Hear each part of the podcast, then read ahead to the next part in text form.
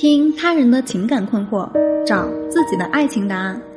你好，这里是爱我们学院的三分钟爱情心理学，我是主播珊珊。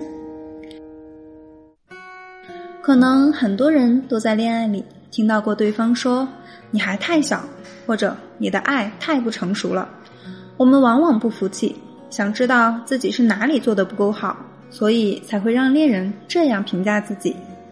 那今天。我就要和大家聊一聊，怎么样才算是成熟的去爱一个人？爱的模式有很多种，爱情毕竟不同于其他，它势必意味着占有和排他。有人喜欢依附，有人喜欢被依附，这样的感情也能一拍即合，没有对错。但是在一个大范围内去讨论，成熟的相处模式更有益于爱情的稳定和长久。那我们首先来看一看成熟的爱情模式通常是怎样的。首先是人格独立，人格独立的人更容易财务独立、思想独立，他们能掌控自己的生活，不会从对方身上过多的去索取，无论是金钱、时间还是情绪。这就意味着他们不会过分的大男子主义，或者一天二十四小时的查岗盯人。不轻易的拈酸吃醋，其次是互相尊重，越是亲密的关系，越容易失了分寸。成语里的举案齐眉、相敬如宾，背后都有爱情典故。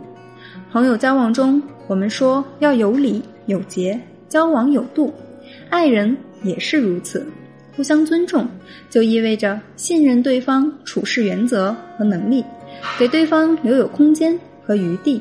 尊重对方的原则和判断，可以提建议、给建议，但不要动不动的就指手画脚。除此之外，我们发现成熟的爱情模式中的两个人精神上高度契合，这也就回到了三观相似的问题：你是什么样的人，就会吸引什么样的人，你也会被什么样的人所吸引。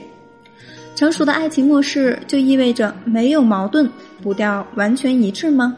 当然不是，每个人的生长环境、成长的背景不同，脾气秉性自然也有差异。上扬和下牙还有打架的时候，怎么能要求爱人高度协同？那是不切实际的。成熟的爱情模式不是没有问题和矛盾，而是不回避，能够成熟的去解决问题和矛盾。遇到问题，他们通常先冷静下来，不会轻易的失去理智。歇斯底里、纠缠不休，然后他们会开始分析问题的原因，往往先从自己身上做检讨，善于去换位思考，将心比心的理解对方。一旦找到问题的症结，他们会合理的与爱人沟通，讲究方式方法，不执着于情绪和细枝末节，而着眼于当下和未来。没有人生来就成熟。我们也不必对自己和爱人求全责备，不断去完善自己，不断修炼，我们能给予自己的和对方的就会更多。